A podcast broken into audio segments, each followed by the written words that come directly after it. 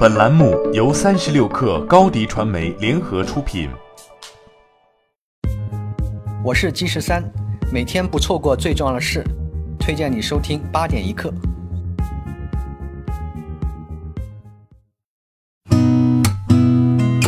八点一刻，听互联网圈的新鲜事儿。今天是二零一九年十二月二十四号，星期二。您好，我是金盛。微信 iOS 端发布了7.0.9新版本，除了消息引用功能之外，还增加了一个大众期待已久的小功能：朋友圈可以用表情包评论了，不再是单调的小黄脸 emoji 表情，什么小月月、铁憨憨、皮卡丘，乃至于各色猫猫狗狗萌宠 GIF 都可以在评论里用。在评论中可以使用的表情包，目前看起来没有什么限制，支持通过官方表情商店下载的表情包，还有自制表情包。微信刚刚发布了 Android 深色模式内测版，淘宝也已准备就绪。据淘宝设计官方微信公众号消息，手机淘宝的深色模式初步适配完成，目前 iOS 已经推出了支持深色模式的淘宝测试版，Android 系统还在开发中。淘宝官方称，这是史上最难的深色模式适配。据国外媒体报道，字节跳动正考虑在中国境外为热门视频分享应用 TikTok 设立全球总部。知情人士称，新加坡是字节跳动正在考虑的一个城市，而其他可能的地点包括伦敦和都柏林，并没有美国任何一座城市入围候选名单。TikTok 目前并没有设立总部，最高级别的高管斗殴在上海办公。TikTok 是抖音海外版，目前在美国青少年中越来越受欢迎。TikTok 今年早些时候曾表示，TikTok 在美国拥有两千六百五十万月活跃用户，其中约百分之六十的年龄在十六岁到二十四岁之间。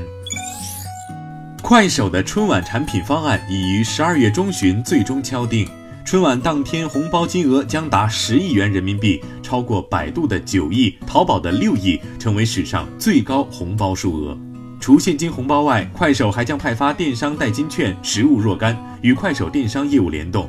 快手的春节活动将从元旦开始预热，贯穿春晚顶峰至元宵晚会，将近一个月的时间。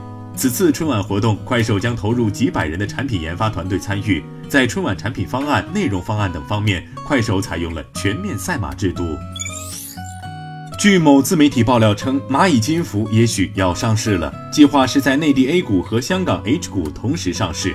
文章还写道，蚂蚁金服支付交易的收入占比已经下降，而技术服务类的收入占比在快速上升，并将成为未来主要的收入组成部分。蚂蚁金服目前支付收入和技术服务收入的占比已经持平，各占百分之四十五左右。蚂蚁金服也将大力发展技术服务业务，预计三年后技术服务的收入占比将达到三分之二。对于上述消息，蚂蚁金服回应不评价市场传言。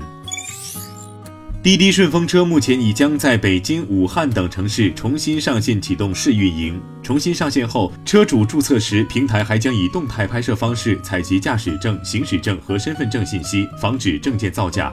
在行程开始前，车主还均需通过人脸识别，避免账户被盗用。为了去社交化，顺风车平台下线了个性化头像、性别等个人隐私信息。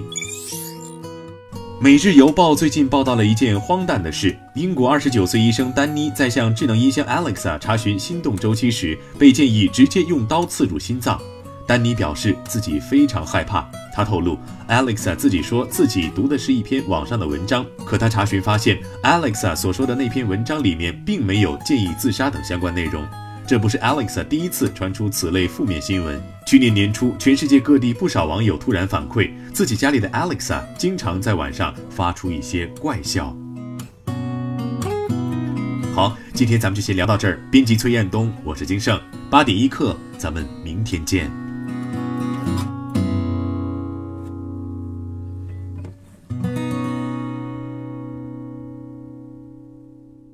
欢迎加入三十六氪官方社群，添加微信 baby 三十六氪 b a b y 三六 k r，获取独家商业资讯，听大咖讲风口，聊创业，和上万课友一起交流学习。